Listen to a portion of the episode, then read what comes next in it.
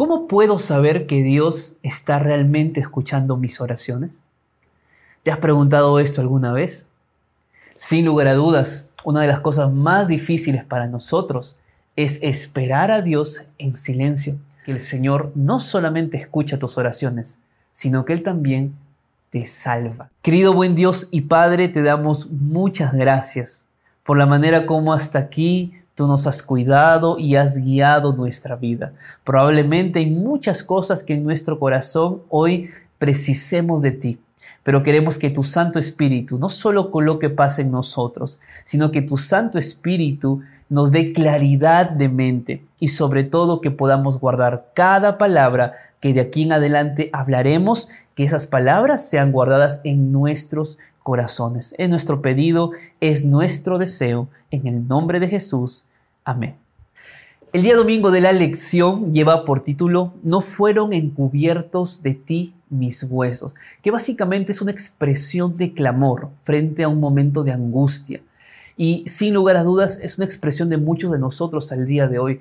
¿Cuántas veces nos hemos sentido solos? Nos hemos sentido vacíos con la necesidad de que Dios nos llene. Nos hemos sentido llenos de preocupaciones, llenos de problemas y queremos que Dios nos escuche. Y es lindo esa sensación que parte de una convicción cuando tenemos la seguridad de que Dios ha escuchado nuestra oración. Y esta expresión, no fueron encubiertos de ti mis huesos, muestra que Dios es un Dios todopoderoso. Y en la lección del día domingo vamos a responder tres preguntas que no son difíciles, pero que sí ameritan mucha reflexión personal. Primera pregunta, ¿cuánto me conoce Dios? Pregúntate tú en este momento, ¿cuánto me conoce Dios? ¿Cuánto sabe Dios de mí? La segunda pregunta que vamos a responder, ¿por qué me conoce así? Mejor dicho, si tú dices, pastor, yo creo que Dios me conoce mucho, o tal vez dices, pastor, yo creo que Dios me conoce completamente. La segunda pregunta es, ¿por qué crees que te conoce tanto? Y la tercera pregunta que vamos a responder aquí es, ¿Qué debo hacer yo al saber que Dios me conoce tanto como tú lo acabas de describir en tu respuesta? Para esto, vamos al libro de Salmos, nuestro libro central de este trimestre, y vamos a buscar el Salmo 139.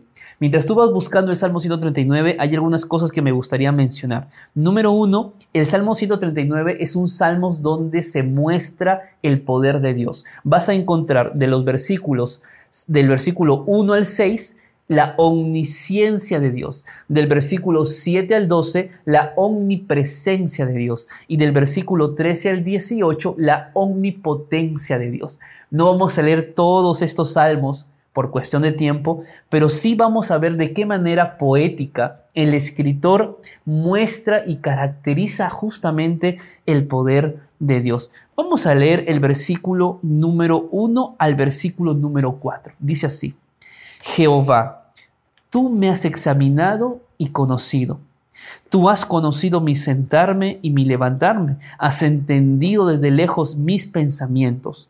Has escudriñado mi andar y mi reposo. Y todos mis caminos te son conocidos. Pues aún no está la palabra en mi lengua y ya tú Jehová lo sabes todo. Respondamos entonces la primera pregunta. ¿Cuánto nos conoce Dios? La respuesta es que Dios nos conoce completamente. Mira, no dudes de Dios. No dudes del poder de Dios. Y nunca pongas en tela de juicio lo que Dios hace en tu vida. Porque si hay alguien que te conoce mucho más de lo que tú mismo puedes conocerte, es justamente Dios. Mira, acá hay algo que, que llama mucho mi atención. El versículo número uno dice, tú me has examinado. Versículo número 2. Tú has conocido. ¿Qué ha conocido Dios? Mi sentarme y mi levantarme. O sea, Dios me conoce desde que me despierto hasta que me acuesto. Versículo número 3. Has escudriñado mi andar y mi reposo. vuelve la misma, eh, el mismo mensaje. Desde que me despierto hasta que me acuesto. Y él termina diciendo en el versículo 3, todos mis caminos te son conocidos. Es imposible creer que yo voy a tomar una decisión, que yo pueda pensar algo sin que Dios no lo sepa. Dios nos conoce completamente. Y conoce tus alegrías, pero también Dios conoce tus tristezas. Y, Dios puede incluso conocer en este momento aquellas lágrimas que no muestras hacia afuera porque no quieres que tus hijos te vean, porque no quieres que tu esposa te vea llorar o tu esposo te vea llorar, tu familia. Pero esas lágrimas que derramas en tu corazón, a solas, en silencio, Dios las escucha, Dios las conoce. Siéntete segura, seguro de que tu vida está en las manos de Dios, mi amigo. Por eso el salmista David lo primero que quiere dejarnos muy claro en este, en este capítulo es que Dios nos conoce. Ahora, mira lo que dice el versículo número 6. Tal conocimiento es demasiado maravilloso para mí. Es alto, no lo puedo comprender. ¿A dónde me iré de tu espíritu? ¿A dónde huiré de tu presencia? Si subiera a los cielos, allí estás tú. Y si en el Seol hiciera mi estrado, allí tú estás. Por eso Dios es omnisciente, omnipresente. Pero así como Dios es omnisciente y omnipresente, Dios también es omnipotente. Mira ahora el versículo número 13 y 14. Tú me formaste, me hiciste en el vientre de mi, de, mi madre.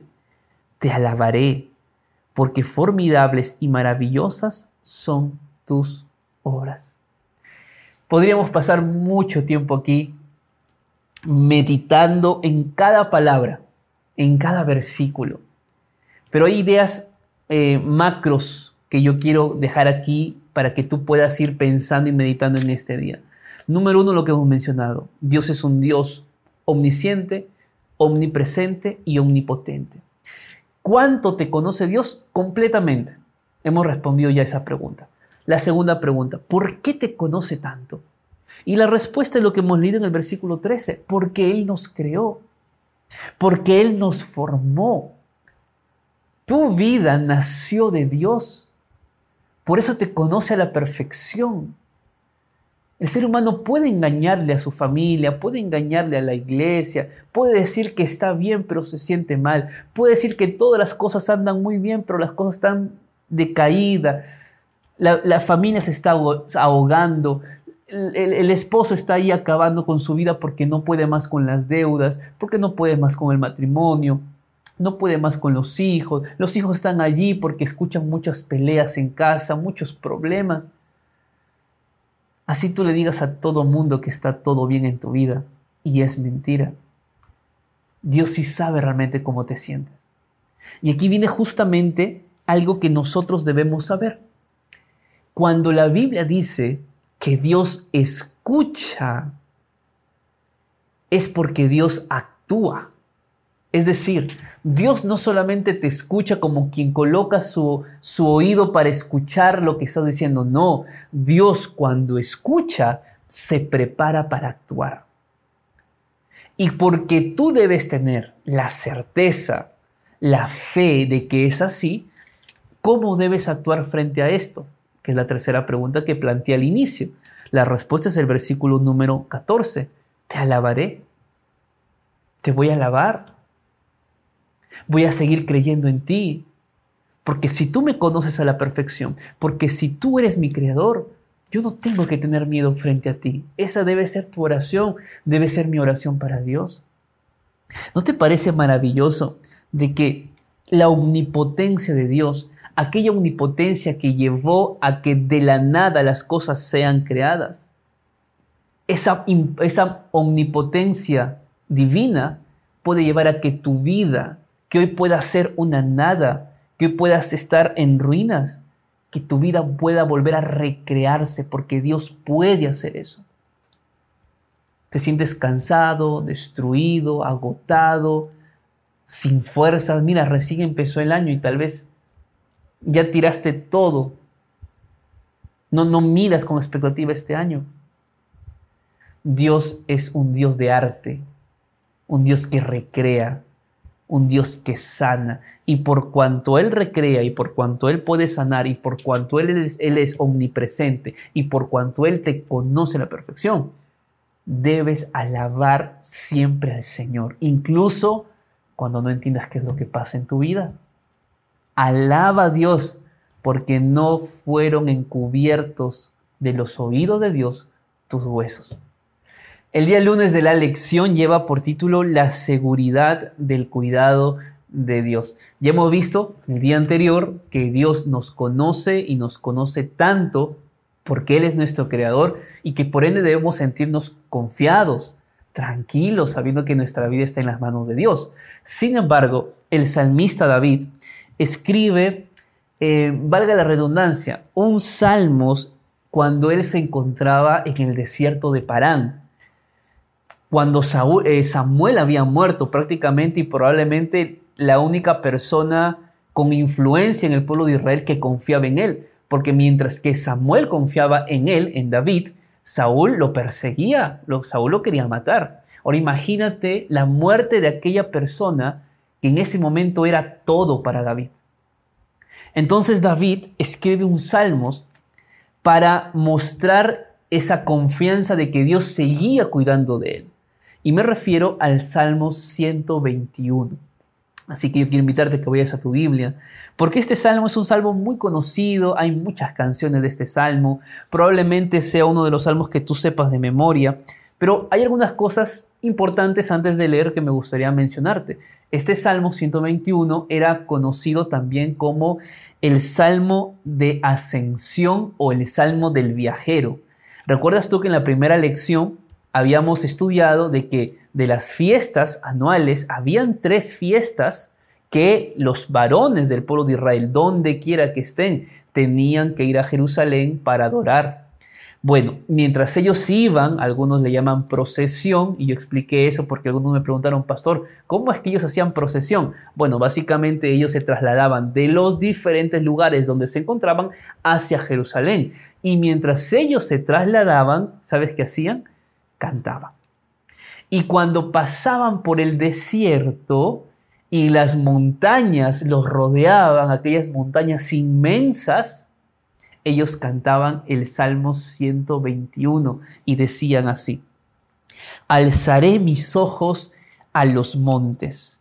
¿De dónde vendrá mi socorro? Si bien es cierto, hemos nosotros vinculado este salmos con la salida del pueblo de Israel de Egipto, cuando los montes los rodearon y el mar estaba enfrente, sin poder ellos hacer algo más antes de que Dios hiciera un milagro de abrir las aguas del Mar Rojo. Hemos vinculado muchas veces esto, pero va mucho más allá de eso, porque en realidad la expresión montes no tiene que ver con un lugar físico, sino que recuerden ustedes que en los montes era donde se adoraban a los dioses. Las naciones paganas tenían sus altares, sus holocaustos en los montes altos.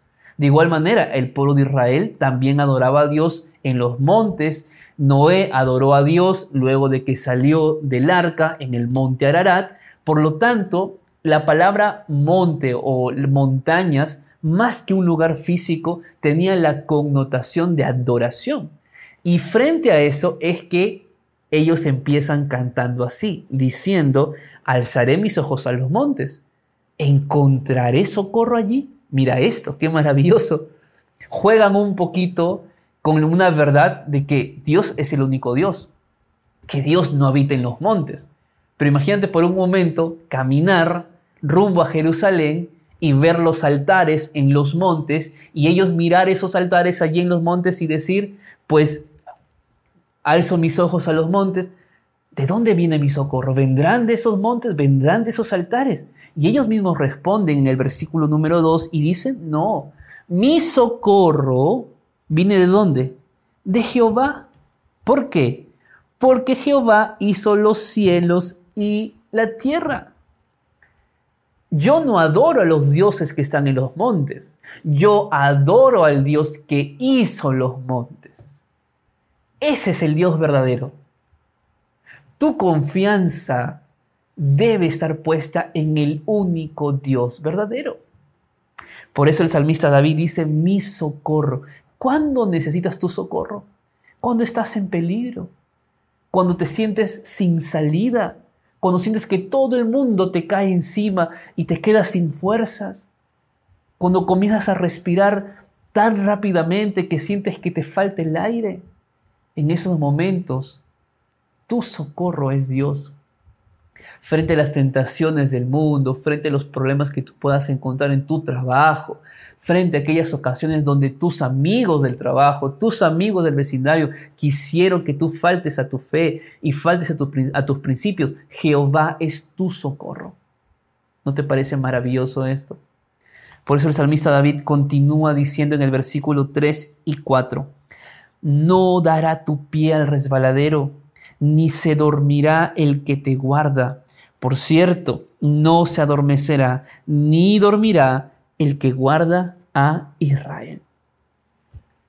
Mejor dicho, Dios no solamente cuida de ti, sino que Dios cuida cada detalle de tu vida. Y por donde Él te guíe, por allí tienes que caminar.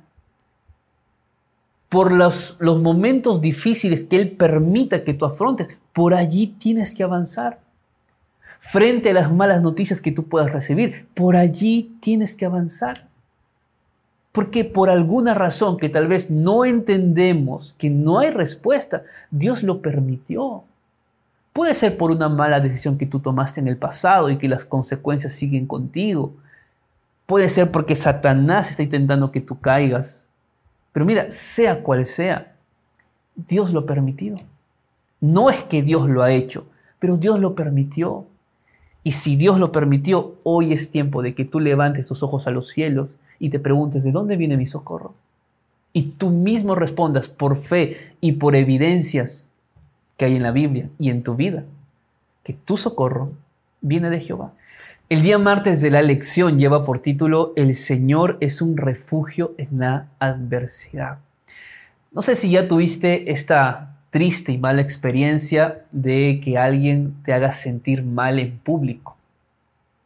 De que alguien diga algo sobre ti, que lo haya tomado a la broma, pero para ti fue muy duro, fue muy fuerte, tenías ganas de llorar, saliste de ese lugar o lloraste frente a todos porque no podías contener aquellas emociones que habían en tu corazón.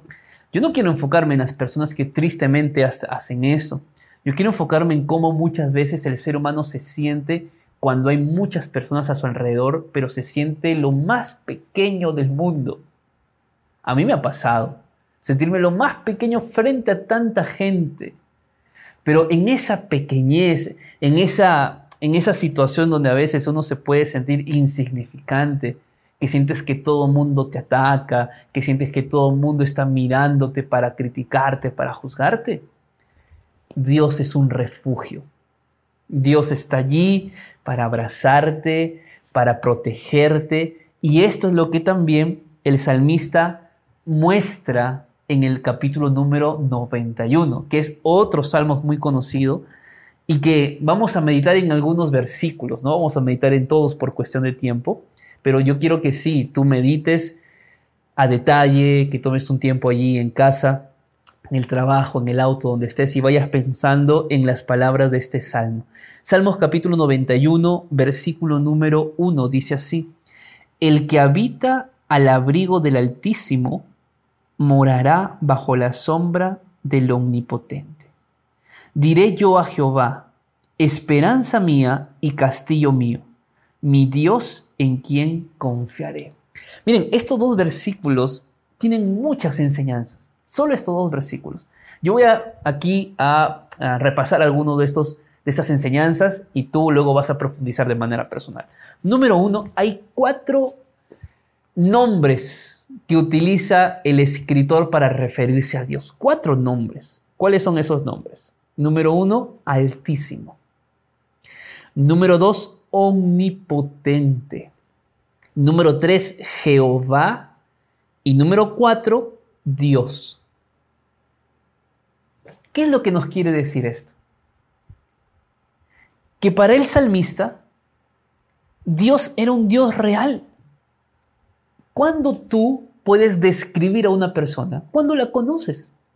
¿Cuándo tú puedes saber qué gustos tiene una persona, qué cosas le molesta a una persona, qué cosas necesita una persona? Cuando conoces a esa persona.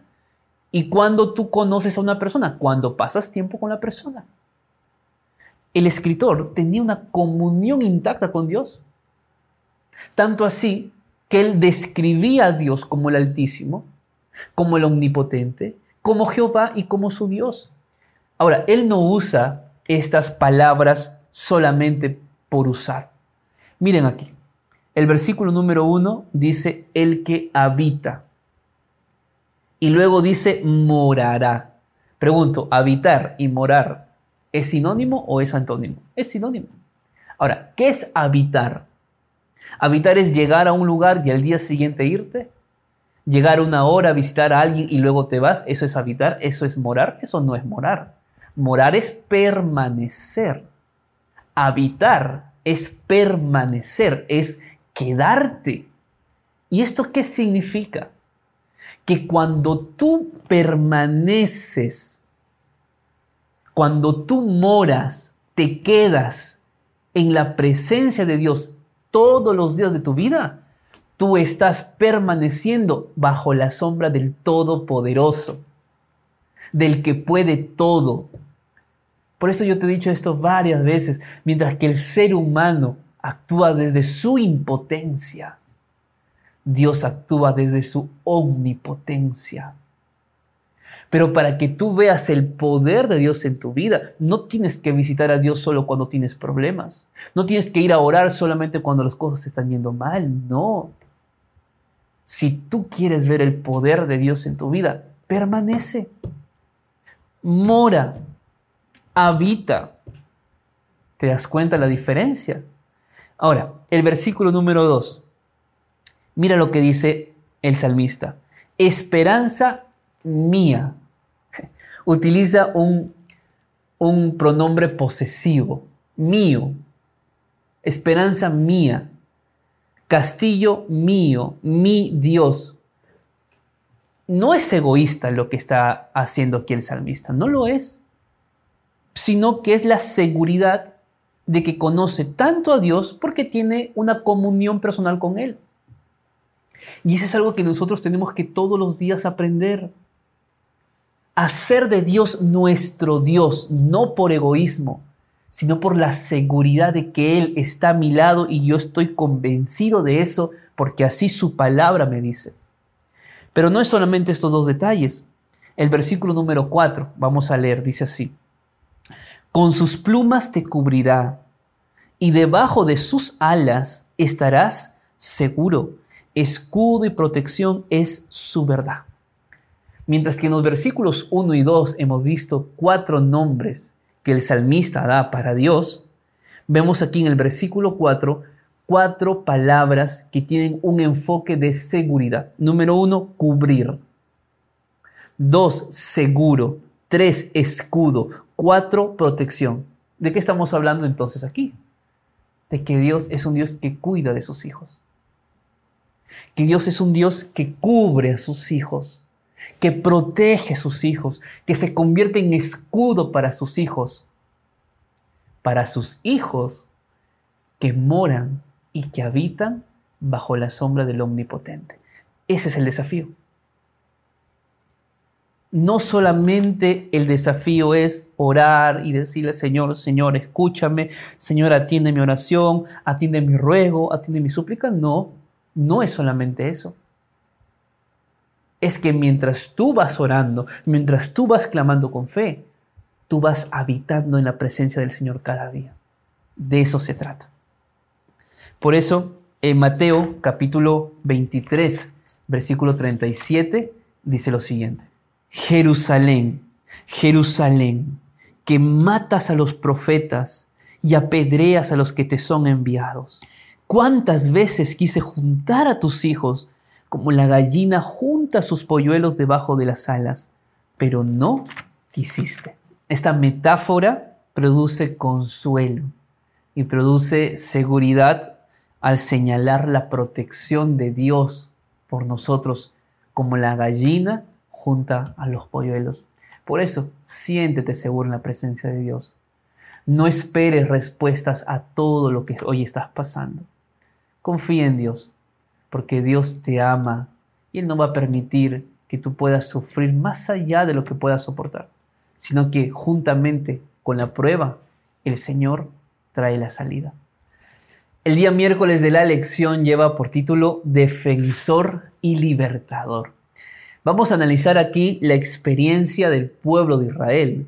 Sin lugar a dudas, Dios no vio nada bueno en el pueblo de Israel. Fue Dios quien con ojos de misericordia tomó a ese pueblo que había estado cautivo, esclavo por la promesa que Dios había hecho a Abraham, su siervo. Pero es verdad, el pueblo durante todo ese camino hacia Canaán fue un pueblo rebelde, que prácticamente casi ninguno de los que salieron de Egipto entraron a Canaán, sino que fue la generación que nació en el desierto la que llegó a conocer Canaán. Pero ¿por qué menciono esto? Porque Dios, a pesar de que el pueblo de Israel era un pueblo desobediente, diría yo incluso un pueblo mal agradecido, Dios nunca falló a su pacto o al pacto. Dios nunca faltó a sus promesas. Y el pueblo de Israel reconocía esto a través de un cántico. Un cántico que se cantaba en lo que se llama el Jalel egipcio. Yo quiero invitarte a que tú averigües un poco acerca del Jalel egipcio. Este cántico era un cántico o un himno pascual. Así que ya sabes, se cantaba justamente en la Pascua. ¿Cuál es este salmo? El Salmo 114. Yo quiero invitarte a que abras tu Biblia y leamos el versículo número 1 y 2. Cuando salió Israel de Egipto, la casa de Jacob, de un pueblo extranjero, Judá vino a ser su santuario e Israel su señorío. Lo que yo quiero resaltar aquí, primero es la primera palabra, ¿cuándo? ¿Recuerdas que en una de las lecciones pasadas había la pregunta, ¿hasta cuándo Jehová? O sea, ¿hasta qué fecha? ¿Cuánto tiempo más? Eso significa el cuándo.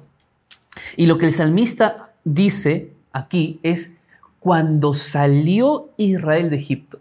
Número uno, los hechos salvíficos de Dios por su pueblo tienen fecha y hora. Mejor dicho, Dios actúa en la historia del ser humano. Dios hace milagros. El cuándo representa todos, todas las obras milagrosas que Dios hizo en el pasado. Cuando salió Israel de Egipto. Pero ¿cuándo salió? Cuando Dios obró. Por eso, si Dios obró para un pueblo que estaba en cautiverio, Dios también puede obrar para tu vida que hoy pueda estar también en cautiverio espiritual, en cautiverio emocional, en esclavitud del pecado. Dios puede. Y es interesante porque no solamente muestra el milagro de la liberación, porque Jehová es libertador, sino que también muestra un segundo milagro, que Dios los hizo pueblo suyo. Y eso es algo que solamente Dios podía hacer. Y un tercer milagro, el milagro del santuario. Hay tres milagros en estos dos versículos. La manera como Dios los sacó de Egipto, la manera como Dios los tomó como pueblo suyo y la manera como Dios habitó entre ellos. Y es por eso que en el día siguiente de la lección vamos a hablar un poquito del santuario. Otro aspecto que llama la atención no solamente se recuerda en este Jalel Egipto, en este himno, no solamente se recuerda los milagros del pasado, la manera como Dios guió, sino que también se muestra las dificultades que atravesaron y las dificultades que Jehová venció por ellos. Versículo número 3 y 4 dice lo siguiente. El mar lo vio y huyó. El Jordán se volvió atrás los montes saltaron como carneros y los collados como corderitos. Qué interesante. Muestra aquí tres cosas. Creación de Dios también, el mar, los ríos y los montes. Pero cuando Dios está de tu lado, ni el mar, ni el Jordán, ni los montes pueden contigo. No pueden. El mar podía contra el pueblo de Israel. El Jordán podía contra el pueblo de Israel. Los montes podían contra el pueblo de Israel, pero cuando Dios apareció y abrió el mar rojo e hizo pasar en seco eh, al pueblo de Israel por el río Jordán, te das cuenta que Dios es un Dios todopoderoso. Y ese Dios todopoderoso que actuó en la vida del pueblo de Israel es tu mismo Dios. Por eso puedes confiar en Él. Puedes tener la seguridad de que un milagro más Dios puede hacer en tu vida. Por eso el versículo número 7 dice así. A la presencia de Jehová tiembla la tierra, a la presencia del Dios de Jacob, el cual cambió la peña en estanque de aguas, en fuentes de aguas la roca. ¿Dios es maravilloso o no es maravilloso? ¿Dios es tu libertador o no es tu libertador? ¿Dios es tu defensor? Claro que lo es. Confía en Él. El día jueves de la lección lleva por título Ayuda desde el santuario. El santuario era todo para el pueblo de Israel, porque el santuario era el milagro de la presencia de Dios en medio de su pueblo. Tú sabes que desde que Adán y Eva pecaron, no hubo, no hubo más una comunicación directa con el ser humano. Mejor dicho, el ser humano no podía más verse cara a cara con Dios. El pecado generó una separación entre el hombre y Dios, pero Dios deseó morar con su pueblo y lo hizo a través del santuario. Y es curioso, pero al mismo tiempo es entendible que Salmos, al ser un libro teológico, no pase por alto las escenas del santuario. Y tú vas a encontrar en el día jueves diferentes pasajes bíblicos donde se hace mención al santuario. Pero claro, no es simplemente una mención, es comprender cuán importante era el santuario para ellos y cuán importante es el santuario para ti y para mí. Vamos a leer algunos de estos versículos. Salmos capítulo 20, versículo número 1, dice la palabra de Dios. Jehová te escuche en el día de conflicto. El nombre del Dios de Jacob te defienda y te envíe ayuda desde el santuario y desde Sión te sostenga. ¿De qué lugar viene la ayuda? Del santuario. ¿Y quién está en el santuario? Cristo. ¿Te das cuenta? Y porque Cristo está en el santuario, puedes acercarte al santuario para buscar ayuda. Siguiente texto bíblico, capítulo 27, versículo 4 y 5. Una cosa he demandado a Jehová y esto buscaré, que esté yo en la casa de Jehová todos los días de mi vida, para contemplar la hermosura de Jehová y para buscarlo en su santo templo. Él me esconderá en su tabernáculo en el día del mal me ocultará en lo reservado de su morada, y sobre una roca me pondrá en alto. No solamente vas a encontrar ayuda en el santuario, sino que también vas a encontrar protección, seguridad. Todo lo que hemos mencionado en estos días se resume en, este, en, la presencia del santuario en la vida nuestra. Un texto más. Salmo 61, versículo 4 dice lo siguiente, yo habitaré en tu tabernáculo para siempre, estaré seguro bajo la cubierta de tus alas. Parece un texto muy similar al Salmos 91 que hayamos estudiado.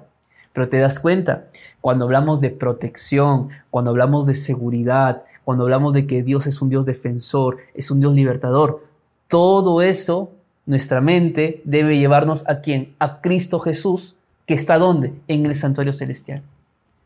Y todos estos versículos que hemos leído de que la presencia de Dios está en el santuario y que podemos acercarnos, por tanto podemos buscarlo, de que Dios es el que juzga, el que hace justicia en nosotros, todo esto que hemos estado estudiando en esta semana y también en la semana anterior se resume en un texto que escribió Pablo en Hebreos 4, versículo 15 y 16. Veamos qué nos dice no tenemos un sumo sacerdote que no pueda compadecerse de nuestras debilidades, sino uno que fue tentado en todo según nuestra semejanza, pero sin pecado. Acerquémonos, pues, confiadamente al trono de la gracia para alcanzar misericordia y hallar gracia para el oportuno socorro. El refugio en el santuario celestial supera cualquier otro lugar seguro que tú puedas encontrar en esta tierra. Porque en el lugar del santuario celestial está Jesús. Y Jesús es tu abogado, Jesús es tu juez, Jesús es tu sumo sacerdote.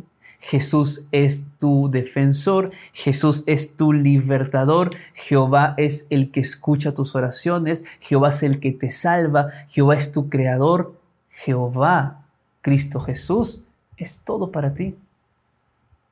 Por eso la lección de esta semana nos dice, la santidad del santuario de Dios lleva al salmista a reconocer que toda la humanidad es pecadora y completamente indigna del favor de Dios y afirma que la liberación se basa únicamente en la fidelidad y la gracia de Dios. No hay en nosotros nada que nos dé algún mérito delante de Dios. Únicamente cuando las personas mantienen una relación correcta con Dios mediante el arrepentimiento y la aceptación de su gracia y su perdón, pueden invocar la garantía divina de liberación. El servicio del santuario representa la salvación que se encuentra en Jesús. Queridos amigos, la lección de esta semana es una lección que nos invita a confiar en nuestro Dios Todopoderoso Puedes confiar en aquel que oye y que salva. Puedes confiar en aquel que es tu defensor y que es tu libertador. Puedes confiar en aquel que es omnisciente, omnipresente y omnipotente. Confía en el Señor, porque Jehová hará y actuará en tu vida de acuerdo a sus propósitos. Te envío un grande abrazo. Que esta semana sea una semana de reflexión, de motivación y de crecimiento en fe.